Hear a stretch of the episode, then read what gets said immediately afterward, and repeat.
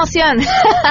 y como parte de lo mejor de a todo terreno, Eduardo Calixto nos explicará uno de los grandes temas, el origen de la violencia con desfortuna decir que es un proceso que se genera, se consolida, se ejercita en el cerebro, que se queda en el cerebro y que precisamente se conjuega con el cerebro, no solamente quien la ejerce, sino quien la padece. Tenemos buenas noticias y más, así arrancamos este jueves a todo terreno. MBS Radio presenta a Pamela Cerdeira en A Todo Terreno, donde la noticia eres tú.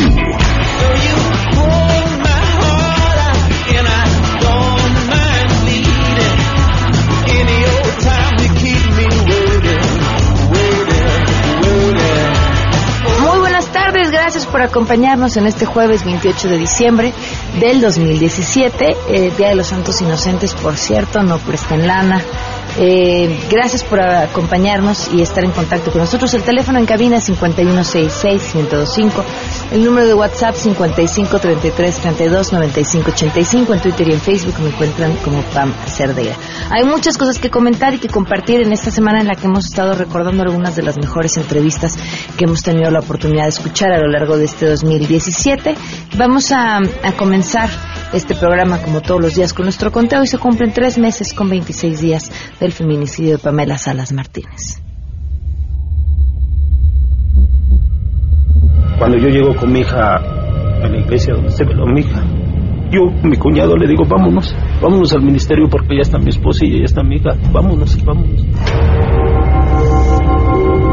Llegamos y entramos con los judiciales y nos dicen, ¿sabe qué señores les pedimos de favor? Que no hablen nada con los preventivos. Y que no hablen nada, dice, porque no queremos que entre que en esto, en la carpeta. Dice, nosotros ya estamos armando bien la carpeta. Nosotros lo que queremos es armar bien la carpeta para tenerlo, todo lo que se pueda para detener a esta persona. Dice, porque si es lógico, dice, sus abogados ahorita van a querer pelear hasta quererlo sacar hasta Entonces, nosotros tenemos que armar bien la carpeta. Con nadie, con nadie nos dijeron que con nadie le hablaran. Yo, le, yo me enojaba con mi esposo porque le decía, ¿cómo no vamos a hacer la voz? ¿Por qué si no se está tratando de, de la vida de alguien? Es mi hija y la mataron. ¿Por qué no debemos de pedir información? ¿Por qué no deben de estar ocultando cosas? Victoria pues nada. Tres meses con 26 días y por supuesto seguiremos contando hasta que se haga justicia. Arrancamos con la información, así te escuchamos. Muy buenas tardes. Gracias, muy buenas tardes. Yo les informo que la Secretaría del Trabajo y Previsión Social dio a conocer que a través de la Procuraduría Federal de la Defensa del Trabajo, la Profedet, ha brindado 2.040 asesorías a trabajadores por incumplimiento en el pago de su aguinaldo desde el pasado 20 de diciembre, un día después de que venció el plazo establecido en la legislación laboral para que los patrones cumplieran con esta obligación. El titular de la Secretaría del Trabajo, Alfonso Navarrete Prida, advirtió que se mantiene atento a los reclamos de los empleados formales con sus servicios gratuitos de asesoría personal vía telefónica, vía electrónica y en redes sociales. En este sentido, reiteró su llamado para que los trabajadores que aún no reciben el pago de su aguinaldo de conformidad con los derechos establecidos en la Ley Federal del Trabajo busquen la orientación y apoyo de esa instancia de Procuración de Justicia a efecto de intervenir de manera inmediata. Explicó que en su función de salvaguardar los derechos de los trabajadores, la Profedet canaliza los casos que atiende a la Dirección General de Inspección Federal del Trabajo para que, de proceder la queja, se inicien las visitas de verificación a los centros de trabajo. Les informa Carlos Reyes. Para reducir los daños psicosociales en las mujeres dedicadas al comercio sexual en la zona de la Merced, integrantes de la Escuela Nacional de Trabajo Social de la UNAM han desarrollado un proyecto de intervención social y empresarial, Lady Mechi, una incubadora de negocios de cosméticos que no ha aspira a la reinserción social, sino a que estas mujeres, muchas de ellas introducidas al trabajo sexual contra su voluntad, vivan una primera experiencia laboral de manera formal y legal.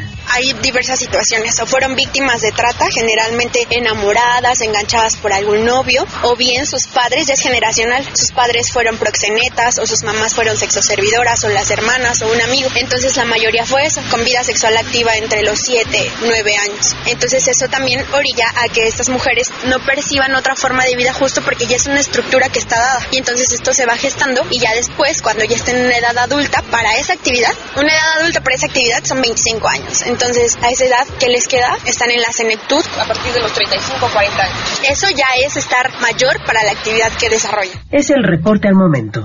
En la Cámara de Diputados se analizan reformas para otorgar libre decisión sobre el apellido de los hijos. La bancada del PRI propuso reformas al Código Civil Federal para que las personas decidan qué apellido se anotará primero en el acta de nacimiento de los hijos, a fin de que no necesariamente el primero sea el apelativo paterno. La diputada Laura Valeria Guzmán consideró que adecuar la norma en ese sentido promovería la igualdad entre pares y también se romperá la costumbre de apellidar al menor como el padre, lo cual establece indebidamente y de inmediato una situación de prelación del hombre sobre la mujer, lo que representa falta de equidad. Al señalar que los ciudadanos deben tener la libertad de determinar el orden del apellido de sus hijos, la congresista indicó que estos cambios propuestos al artículo 58 del Código Civil Federal representarían un paso más en materia de igualdad de género, informó Angélica Melín.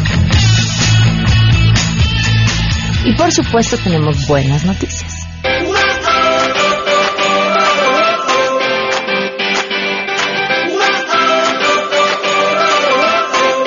Buenas tardes, te escuchamos con las buenas noticias. Así es, Pamela. Muy buenas tardes. Desde el Observatorio de Rayos Gamma HAWC, la UNAM y otros centros de investigación estadounidenses y europeos estudian dos pulsares en el universo para profundizar en el exceso de positrones cósmicos que llegan a la Tierra. Magdalena González del Instituto de Astronomía de la UNAM y titular del Laboratorio Nacional HAWC de Rayos Gamma nos explica la importancia de este hallazgo. Son estrellas que tienen más masa que las normales, tienen alrededor entre 10 y 40 masas solares. Justamente esta más masa hacen que colapsen y generen en su centro estrellas de neutrones. Pero como esta estrella se queda rotando rápidamente y tiene un campo magnético original, es por eso que empieza a arrancar estas partículas, estos electrones y positrones y es lo que forma la nebulosa. Les llamamos pulsares porque rotan. La estrella de neutrones tiene una rotación y tiene un campo magnético, entonces por eso lo vemos como faro, por eso llamamos pulsares.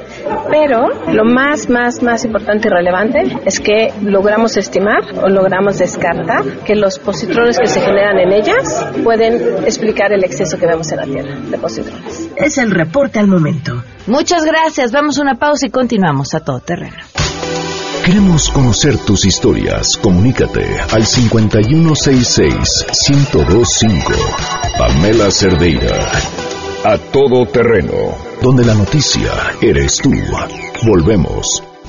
Pamela Cerdeira está de regreso en A Todo Terreno. Únete a nuestra comunidad en facebook.com. Diagonal Pam Cerdeira. Continuamos. Havana, na, na. Half of my heart is in Havana, na, na. He took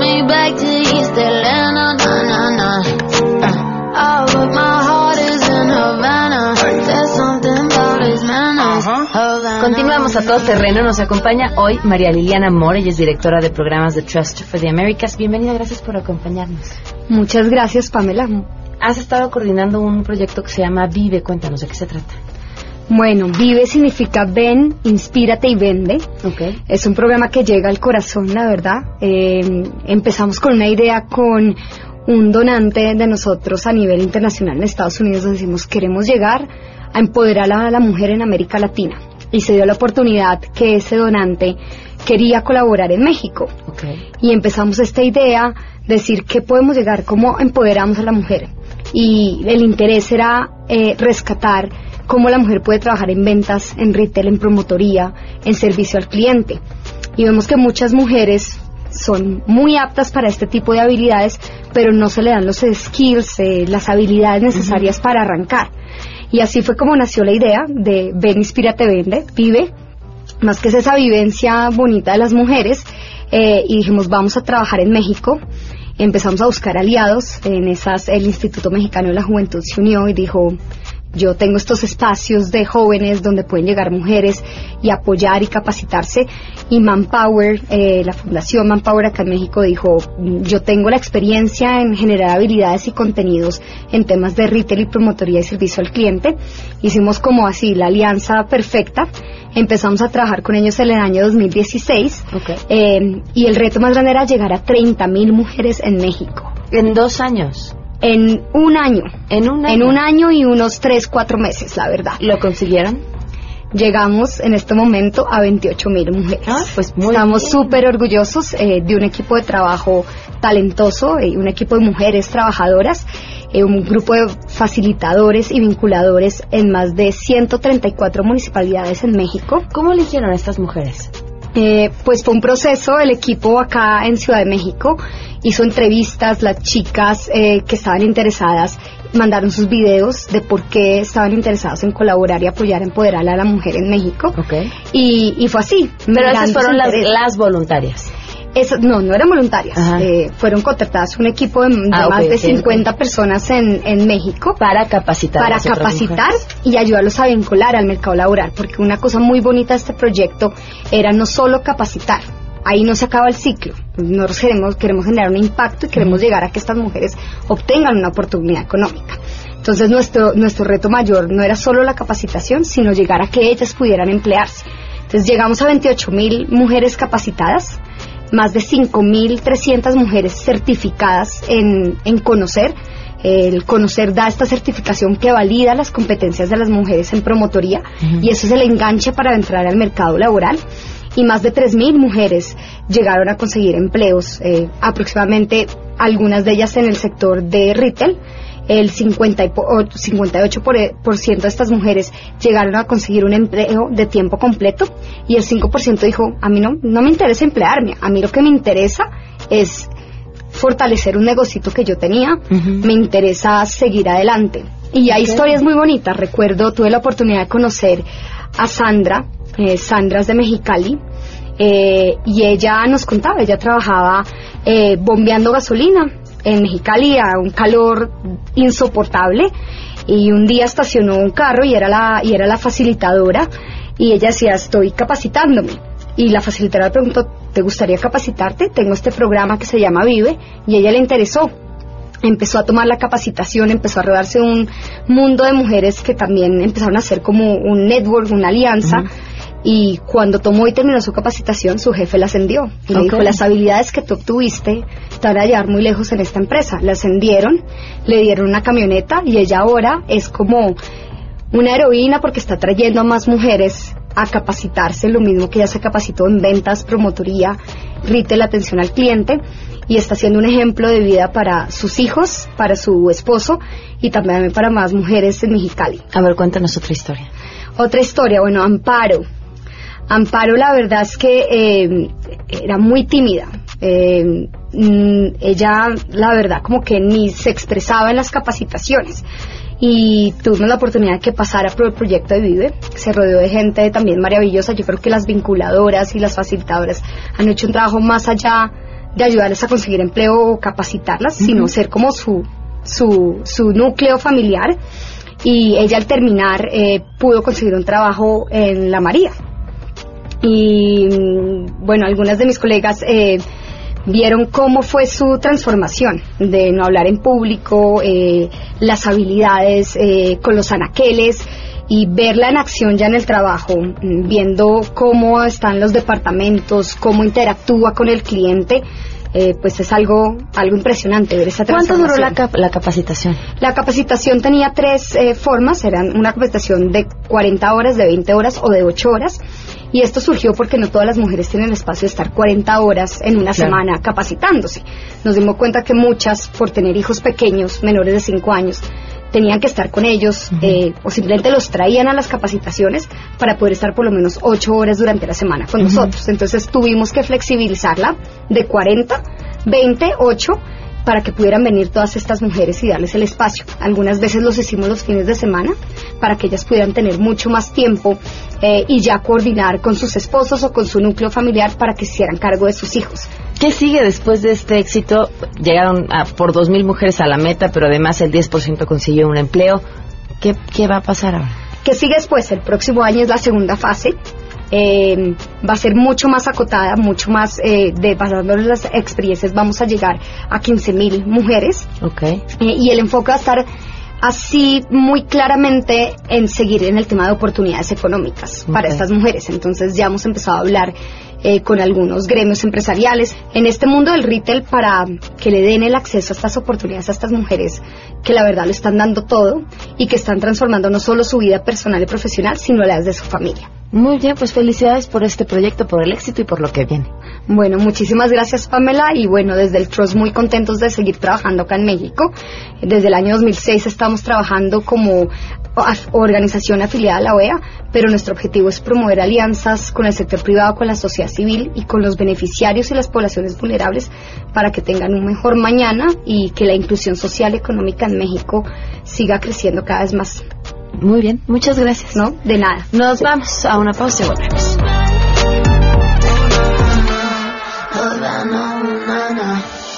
Si tienes un caso para compartir, escribe a todoterreno.mbs.com. Pamela Cerdeira es a todo terreno. En un momento continuamos. Estamos de regreso. Síguenos en Twitter, arroba Pam Cerdeira, todo terreno, donde la noticia eres tú. Continuamos. Queremos conocer tu opinión. A todo terreno.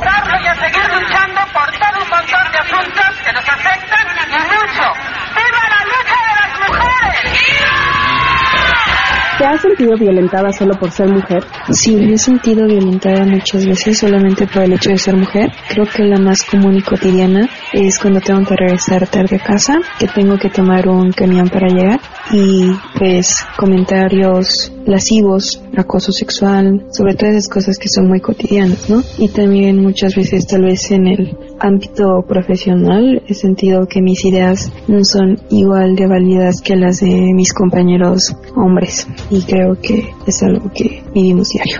Sí me he sentido violentada solo por ser mujer y creo que para mí el ejemplo más evidente es todas las mañanas cuando decido cómo me voy a vestir dependiendo en lo que voy a hacer en mi día y es que esto lo hago simplemente para minorar los riesgos que pueda tener. Desde decidir no usar falda porque voy a ir en el metro, porque me voy a subir una bicicleta, si mi blusa está muy pegada, pero sobre todo algo que vengo haciendo desde hace muchos años, que tengo que usar zapatos cómodos, no por si tengo que correr por las prisas, sino por si tengo que correr de alguien. He sido violentada como mujer cuando han llegado hombres en un antro a bailarme sin mi consenso y como literalmente a pegarme todo cuando yo solo estaba como bailando con mis amigas. Y pues yo no estaba buscando ser perreada por ellos ni sentir todo su miembro. Y luego se enojan porque les dices que no. Y te dicen de cosas cuando tú solo querías ir a bailar. Y básicamente te dicen que porque estás en un antro si no estás ahí para estar con ellos. Sí, totalmente con mis compañeros de la carrera, no todos, pero una gran parte normalmente empiezan a hablar de las mujeres de una manera demasiado, no sé, lasciva y como machista.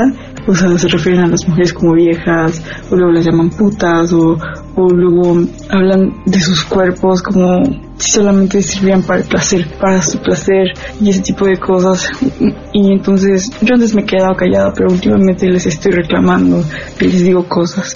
Pues desafortunadamente sí me ha pasado. Una vez estaba caminando por las calles de París y sentí que alguien me seguía. Esa persona, ese hombre, tenía una maletita que de ruedas y yo nada más escuchaba la maletita atrás de mí y me seguía y me seguía hasta que se acercó a mí y me empezó a decir, pues me empezó a hablar en francés y yo no entendía muy bien, pero me empezó a decir que le dé un beso, por favor, y yo le dije que no lo conozco, que no entiendo nada y me seguía insistiendo que le dé un beso. Y yo seguía caminando rápido, pero no sabía si correr, si él iba a correr atrás de mí me iba a atrapar. Y pues nada, de repente me agarró, me abrazó y como que me estaba obligando a darle un beso Sí tuvimos un jefe que nos trataba de pendejas, de cabezas huecas, todo momento te gritoneaba, decía que hacíamos mal las cosas y que al final él era un cabrón que se encabronaba por lo que nosotros hacíamos. Cuando lo denunciamos nos dijeron que pues había que acostumbrarse porque como él venía de otro de otra ciudad, de otro de otro país, pues en ese país así eran. Creas que porque canto tengo el corazón contento, que soy mujer maltratada y si no canto reviento. A todo terreno. Nos escriben también, y aquí dicen impunidad, la madre de nuestros males, empieza en nuestros hogares, se extiende a la comunidad y a la autoridad. Aquí no pasa nada. Ahorita lo denuncia y mañana ya están juntos. Son algunas de las expresiones en el Ministerio Público. Los hombres violentan a las mujeres porque saben que no va a pasar algo. Si es bueno que den el conteo de días transcurridos. Muchísimas gracias por tu comentario. Eduardo Calixto, gracias por acompañarnos. Siempre Bienvenido. un honor, siempre un honor. Muchas gracias por la invitación. Hemos hablado mucho acerca de la violencia. Hablamos de feminicidios, pero pues es hablar de violencia. Y no podemos evitar preguntarnos en dónde surge, en, en dónde está el problema para tratar de solucionar esto que nos está pasando. Pues con desfortuna decir que es un proceso que se genera, se consolida, se ejercita en el cerebro, que se queda en el cerebro y que precisamente se conjuega con el cerebro, no solamente quien la ejerce, sino quien la padece. Y hay un proceso que hoy ya tenemos estrategias y herramientas para medirlo. Y esto se queda en el cerebro. ¿Por qué te digo esto, Pam? Hay partes del cerebro que anatómicamente se modifican en un cerebro violento y que predisponen todavía que se siga ejerciendo y que naturalmente se atenúe y se normalice por la parte de quien la, la ve. En el cerebro tenemos estructuras que interpretan las conductas de los demás, que interpretan la cara de quien me está viendo, quien, quien interpreta el movimiento de los ojos, el movimiento de la cabeza y que a su vez también da interpretación de muchos eventos sociales alrededor de esto. Tenemos un proceso también de memoria, tenemos una memoria que el cerebro siempre va a recordar lo más importante y lo más emotivo y al mismo tiempo tenemos un cerebro que cuenta muy mal las historias. Siempre estamos omitiendo tal vez a, elementos que no nos convienen. Y tenemos una estructura que genera conductas, una estructura cerebral que permite que nosotros nos movamos, hagamos, nos violentemos y que emana directamente ahí nuestra violencia. Todos tenemos una capacidad de violencia, sin embargo nos adaptamos, la ejercemos o la omitimos de acuerdo a nuestra inteligencia. Una parte del cerebro también la inhibe. Estas tres estructuras mencionadas desde el punto de vista anatómico, como la neurociencia lo indica, la que interpreta se llama giro del cíngulo, que también interpreta dolor, no solo físico, sino también moral. Una generación de conductas, que es la amígdala cerebral, y el generador de memorias, que es el hipocampo. Estas tres estructuras, querida Pamela, amigos de MBS, se conectan específicamente entre los 9 y 12 años, es decir, la conexión y la calidad de conexión que vamos a tener para toda la vida, un periodo crítico es entre los 9 y 12 años. Para resumir los últimos, digamos, 26 artículos relacionados en ciencia con este paso de la violencia en lo que es el ser humano, indica claramente que una persona aprende a ser violenta a esta edad, 9, 12 años de edad. Si en su casa se repite agresiones, violencia, abandono, maltrato, esto va cambiando el cableado de estas, digamos, zonas que están interpretando, que están generando la conducta, que están memorizando. Y entonces, esa conducta es lo que más se va a repetir en la vida. Esto quiere decir dos cosas fundamentales. Una población vulnerable que entre 9 y 12 años en este momento está aprendiendo a ser violenta. Los que tenemos hoy, ¿qué pasó a esa edad cuando ellos empezaron a ser violentos? Y nos damos cuenta que uno, se normaliza la violencia, desafortunadamente en el cerebro. El cerebro violento no aprende a leer la violencia, ni suya ni la de los demás. Y por otro lado, las memorias son nada más a lo que le conviene. Y finalmente este proceso de desadaptación es cualquier amenaza, es una violencia en términos generales. ¿Qué significa? Que puede ser que alguien con que me levante la voz, no solamente voy a levantar la voz, sino me voy a ir a golpes contra esa persona.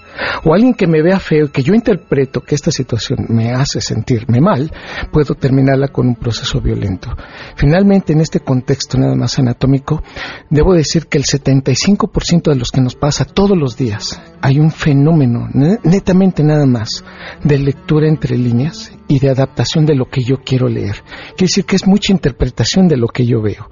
Independientemente en dónde esté parado, si hay o no violencia, si, tengo o no razón, la gran mayoría de las cosas que me están pasando son interpretaciones. Y lo que dé hoy como respuesta, me doy cuenta que si mañana yo lo leo, me, me daré cuenta que no vale ni siquiera la pena haber contestado así.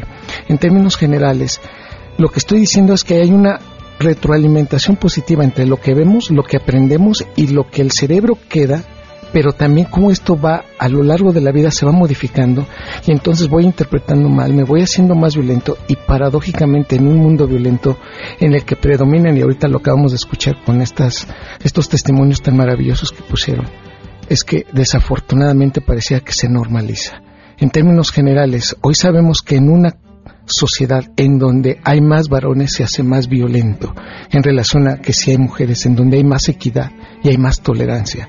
Y nos damos cuenta finalmente cómo este proceso tiene razón el campo de las neurociencias. El cerebro de la mujer está mejor conectado, tiene una mejor adaptación y proyecta mejor para soluciones de problemas que un cerebro masculino que definitivamente entre más testosterona tiene, más agresivo se convierte y menos funcional se convierte en un estado ya de agresión. ¿Qué hay de la parte social en el cerebro del hombre? Porque finalmente también somos una sociedad que ha construido un cómo debe ser el hombre, ¿no? Y este cómo debe ser implica, debe ser fuerte y formal, y con cierto grado de violencia y con... si, no, no, es hombre. Bien visto, que por momentos se justifica. Digo, esto no estoy diciendo que esté yo dando una, una receta de lo que debería de ser, sino que hoy lo entendemos. Los varones se forman en una circunstancia que pareciera que este proceso hay que copiarlo por generaciones. Hay un patrón de copiado efectivamente y que resolvemos estarlo constantemente moviendo en función de que debe ser agresivo, competitivo y debe pasar sobre todas las cosas. Hay un proceso social que está muy relacionado con los aspectos psicológicos de aprendizaje y con este proceso biológico. Hay un determinismo en las tres áreas. Y por lo tanto, aquellos que son agresivos lo aprendieron a hacer, lo vivieron por primera vez en casa, lo fundamentan lo contribuyen socialmente y van cambiando su cerebro anatómicamente. Hoy esto ya no es, digamos, una hipótesis. Hoy sabemos que el cerebro sí se modifica y fue una forma de adaptarse a este proceso que los hace exitosos. ¿Por qué el cerebro habría de hacer cosas que no le funcionan? El cerebro es un órgano que desafortunadamente, para bien o para mal, copia y hace cosas que le funcionan y le funciona ser violento y lo han aprendido desde pequeños y lo favorecen. Y lo vemos desafortunadamente, y digo, no estoy descubriendo el hilo negro, estamos comentando algo que está así ya publicado, que entre más se convierta el varón en tomar decisiones a edades más tempranas, pareciera que en el transcurso de la vida no hay manera de cambiarlo y que así van a comportarse prácticamente y que estamos de nuevo calcando, haciendo cartabones de mucho de esta violencia desde la casa. Eso quería preguntarte, si, si había o existía posibilidad de cambio. Sí, sí la hay. La corteza prefrontal, entre más inteligente, la parte cerebral más inteligente de nuestro cerebro es la que está arriba de los ojos, está la que nos hace más sociables y contenedores de nuestra violencia. Si yo sé que con la violencia, de todos modos no lo voy a, voy a solucionar un problema, o se va a complicar a través de la violencia. Esto lo puedo aprender con el tiempo. Cualquier persona, la gran mayoría de nosotros, el 96% de la población de este mundo ha pasado en algún momento un proceso violento. Y eso nos da cuenta que sí, sí tenemos y nos tenemos que percatar de ese evento. Y el mensaje es, podemos hacer que la corteza prefrontal, la parte inteligente de nuestro cerebro, se meta a esa parte que no controlamos la gran mayoría de las veces. El mensaje es tenemos que estarlo en forma repetitiva haciendo. Si funciona la terapia cognitivo-conductual profesional, si funciona, si funciona el, el, quererse atender, el querer cambiar. Nada más que si el mensaje es el cerebro para hacer los primeros cambios se tarda en promedio 28 días. A mí me encantaría que a partir del día de mañana esta sociedad pudiera hacer algunos cambios, pero tienen que ser graduales y poco a poco y paulatinos. Por eso yo veo dos eventos fundamentales. Nuestros niños de 9, 12 años que en este momento están aprendiendo esto y los que ya probamos que este, este proceso nos está agobiando es intentar cambiar poco a poco con diferentes palabras, con diferentes circunstancias, pero todos los días darnos cuenta que la corteza prefrontal puede generar las comunicaciones neuronales para controlar la conducta violenta. Decías al inicio que la violencia cambia el cerebro, cambia el cerebro de quien la ejerce. Sí. Eh, moldea el cerebro de quien la vive, estamos hablando de niños entre 9 y 12 años, pero también hablabas de quien la recibe.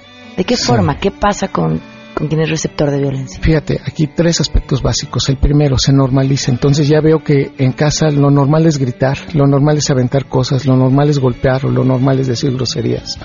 Y entonces eso me lo llevo a otro lado. Uno. Dos, cambia la proporción de neuronas espejo en nuestro cerebro en el giro del cíngulo nos damos cuenta que las personas se estresan más y una persona mayor estresada no ve la tristeza en los demás y no ve la necesidad de ayudar a los demás. Entonces un cerebro en estas condiciones se hace menos altruista, se hace menos empático. Y eso es lo que nos está pasando. Cuando vemos violencia, la gran mayoría de nosotros nos alejamos o no queremos involucrarnos, incluso dentro de la misma familia. Y estas circunstancias, sí, ahora la analizamos. la persona que es víctima de violencia se hace menos empática. Y finalmente, tres, este proceso puede dañar y llevarnos a una circunstancia de patología.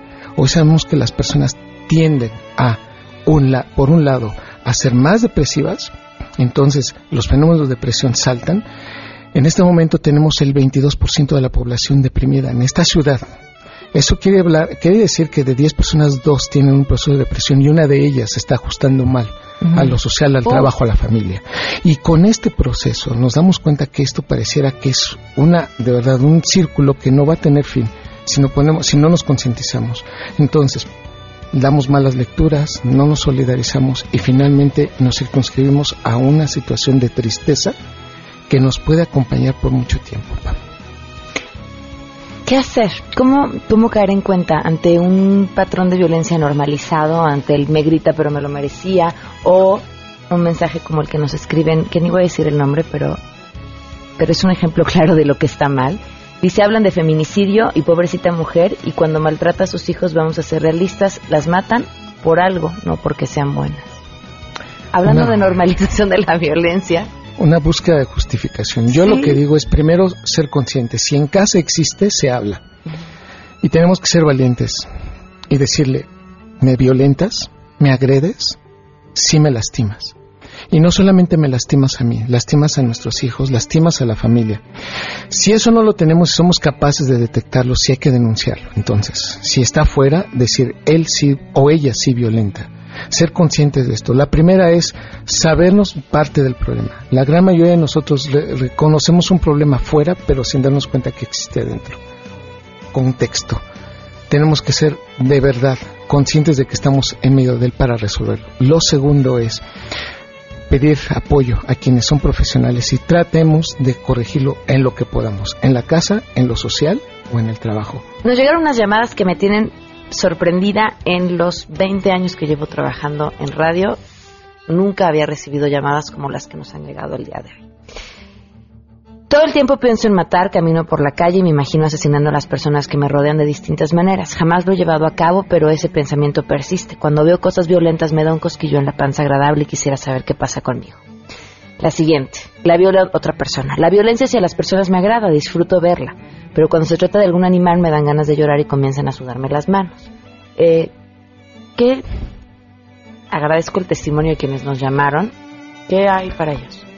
Lo que nos están diciendo es una psicopatía en ciernes, que son personas que así se, se van en la vida, que disfrutan viendo violencia, que el solo hecho de pensar si cambia el freno de que tiene el cerebro y que en un momento dado eso puede detonar en situaciones muy riesgosas. Yo a estas personas, con mucho cariño y respeto, yo les diría que se pongan en manos de un profesional, porque tarde o temprano esto puede cobrar una factura, incluso negativo para ellos. ¿Qué sería un profesional? ¿Un psiquiatra? Un psiquiatra y un psicólogo que los ayuden a identificar qué tanto de esto puede en algún momento desbordarse y puede generar un problema muchísimo más fuerte. Okay. Si yo quiero decir abiertamente y naturalmente que una salud mental no permite esto, que nos damos cuenta que alguien ya perdió totalmente esto cuando se, procesa violencia enfrente de una persona que tiene lágrimas. El cerebro tiene que entender el llanto. El cerebro tiene que interpretar adecuadamente que una persona es muy vulnerable y no puede seguir ofendiendo si una persona frente a nosotros está llorando. El mensaje es que si una persona se pone a gritar, se pone a violentar o golpea aún en esas condiciones, el violento está diciendo que no tiene buena salud mental y que aún todavía más está en un superlativo de violencia que en cualquier momento puede generar un problema mayor. Ese sería el, el, el primer signo de alerta. O sea, si tú estás con una persona, ante cualquier situación lloras y ante tu llanto grita y se pone peor, ojo. Sí, totalmente. Y entonces hay que invitar a los dos, porque no solamente es quien la ejerce, sino quien la tolera. Y los dos tienen que ir para tratar de mejorar esta situación. Híjole, y si no mejora, huyan, ¿eh? Yo creo que más vale decir, este, aquí corrió, ¿no? Sí. La mejor manera de acabar con la violencia es no estando ahí. Y la violencia siempre va a generar violencia. Hay una, una ecuación matemática. No hay manera de que una violencia disminuya. No. Siempre va a generar. Eduardo, gracias por habernos acompañado. Repetimos, ¿no? Por Perfecto. favor. Arroba Muchísimas Ecalixto. gracias. Muchas gracias. Muchas gracias, arroba Calixto, para que lo sigan con las preguntas que tengan. Vamos a ir a una pausa y continuamos a todo terreno. Pamela Cerdeira es a todo terreno. Síguenos en Twitter, arroba Pam Cerdeira. Regresamos. Pamela Cerdeira está de regreso en A Todo Terreno. Únete a nuestra comunidad en facebook.com, diagonal Pam Cerdeira. Continuamos.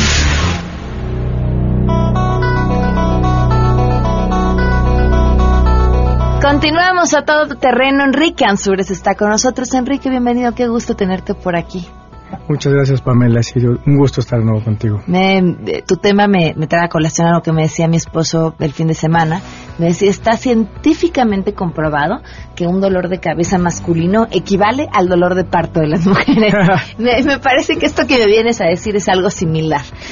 Bueno, aquí se puede demostrar que quién es el sexo fuerte, déjame decirte, y no precisamente somos nosotros los hombres.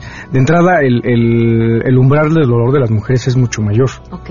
entonces resisten más el dolor las mujeres. La otra es que también em, las mujeres están eh, exentas, o sea, no, no son, perdón, tan propensas a ciertas enfermedades por su variabilidad este, en los cromosomas. Nosotros los hombres, este sí, tenemos, estamos más propensos a otro tipo de enfermedades, a más enfermedades, digamos. Y bueno, y salió un artículo bastante interesante en British Medical Journal, en donde se hace un estudio justamente de este caso típico que hay en la casa que nos, nos, nos tiramos en la cama los hombres y así como si casi nos fuéramos a morir, mientras las mujeres dicen, yo tengo la, yo estoy con gripa y me voy a trabajar y no pasa nada, ¿no? Pero justamente se, se estudió este, este, este proceso y resulta que los hombres somos más propensos a la, a la gripa, o sea, como nos pega más a nosotros. Ajá. Justamente la, la testosterona, lo que está diciendo este artículo, es que le pega más al sistema inmunológico a comparación que la hormona de la mujer. Entonces los hombres estamos más este, susceptibles justamente a los, a los síntomas de la gripa. Entonces aquí dice que el, el mejor, este, la mejor cura para eso es que te tires un rato en cama para descansar para que se re- recupere el sistema inmunológico. Para los hombres. Para los Porque la hombres. gripa masculina es, equivale a los dolores de parto también. No tanto, no tanto. Pero justamente me decía, es que mi, este, me decía esta niña que justamente mi, mi marido está en la cama y quiere que le abra el, el agua, que no puede y está ahí todo convaleciente. Y, Pues a eso se, se refiere. Entiéndelo, es que la testosterona no lo deja pararse de la cama. Exactamente. Entonces, el, el- el estudio eh, llevado por el doctor Kim Su de la Universidad de, canadiense de, ay, se me fue el nombre de la universidad, este, pero justamente está diciendo eso, ¿no? De que nosotros los, los hombres somos más, más propensos. Entonces ya saben las mujeres que nos deben de consentir. Mira, te puedo apostar que ese estudio lo hicieron puros hombres, ya dijiste el nombre de, bueno, ya dijiste que el- de entrada es un doctor, Claro. este, para justificar que cuando tienen gripa no pueden mover un dedo. Yo lo que les decía es que me pongo chip y me quedo ahí cuantos días. Necesitas que te apapache. Necesito que me apapachen. Ahora hay falta quién. Este, para los hombres que nos están escuchando, cuyas mujeres se han enfermado gripa o tienen gripa en este momento, nosotros también, ¿eh? O sea, también nos gusta que nos apapachen y que nos compren la medicina y que nos atiendan y que nos consientan. Pero no, no- bueno, no sé qué digan nuestras hormonas, pero en serio también lo necesitamos. Pero esto también puede decir eh, quién es el sexo fuerte y la verdad no somos los hombres. Las mujeres la verdad resisten mucho eh, enfermedades, tienen aguantan mucho dolor y tienen un, un umbral de, ¿cómo le llaman? De res- resiliencia, resiliencia, si- no recuerdo si está bien la palabra, Ujú. de que eh, superan más justamente ciertos tipos de traumas. Está No somos más resilientes. Exactamente. Ok, yo, yo creo que este históricamente no hemos tenido opción. Cuando Es biológico. ¿Eh? Es biológico. Pero, pero la, pero la biología responde también al, ¿estás de acuerdo? Al contexto, al contexto social. O sea, tu cuerpo se va adaptando a lo que socialmente te toca vivir, ¿no? Las generaciones y generaciones, pero, pero no tienes opción. El, las, hace unas semanas con, comentábamos un anuncio de televisión que fue premiado por las publivívoras eh, que premian, entre comillas, premian eh, los anuncios más sexistas y demás. Y este era de una mamá que llegaba a, como a pedirle permiso a su hija como si fuera su jefa en el trabajo, ¿no? diciéndole, ahora sí te voy a fallar porque porque tengo gripa y entonces este anuncio decía, no, las, las mamás no se pueden enfermar, ¿no? Tómate esto porque tú no tienes permiso de enfermarte y tienes que trabajar 24 horas. Histórica, históricamente es así, o sea, te, te puedes estar muriendo y si tienes al chamaco enfermo, pues, pues te puedes estar muriendo, pero después de que le des al chamaco su medicina, entonces ya yo vengo, fíjate que de una, de una situación, yo soy hijo de madre soltera, yo veo a mi mamá de cómo estando mal, enferma, va a trabajar, recuerdo, tenía que cuidar hijo, y sobre todo que vivimos en un país en donde tenemos un problema justamente de madres solteras. Entonces ves a la, a la madre soltera que le está ayudando, tengo muchas amigas que, que tienen ese, esa situación, y ves al hombre que no puede ni con su propia vida. Entonces está extraño esa, situación. Sí, y yo te apuesto que los hombres que son papás solteros se, han, se han visto en, situaciones similares, ¿no? Que cuando se sienten mal, pues por muy mal que se sientan, eh, pues hay que dar, ¿no? Y hay que sacar lo que hay que sacar. Y me preocupa, mi queridísimo Enrique Ansores, porque sí te ves como que te estás enfermando. No, de hecho ya llevo un mes, ya estoy saliendo. Ahorita se me cerró un poco la garganta. Ok, que te mejores. Muchísimas gracias. Que te sigan en Twitter. Que me sigan en Twitter, arroba Enrique Ensures. Ahí les voy a dejar esta notita si les interesa meterse más en el tema y en la investigación, sobre todo para los médicos que necesitan luego más este tipo de artículos, pues ahí se los voy a poner. Muy bien. Muchísimas gracias, Enrique. Que te mejores. Hasta luego. Nos vamos. Muchísimas gracias por habernos acompañado en A Todo Terreno. Se quedan en Mesa para Todos. Soy Pamela Cerdeira. MBS Radio presentó a Pamela Cerdeira en A Todo Terreno. Te esperamos en la siguiente emisión, A Todo Terreno, donde la noticia eres tú. MBS Radio, en entretenimiento, estamos contigo.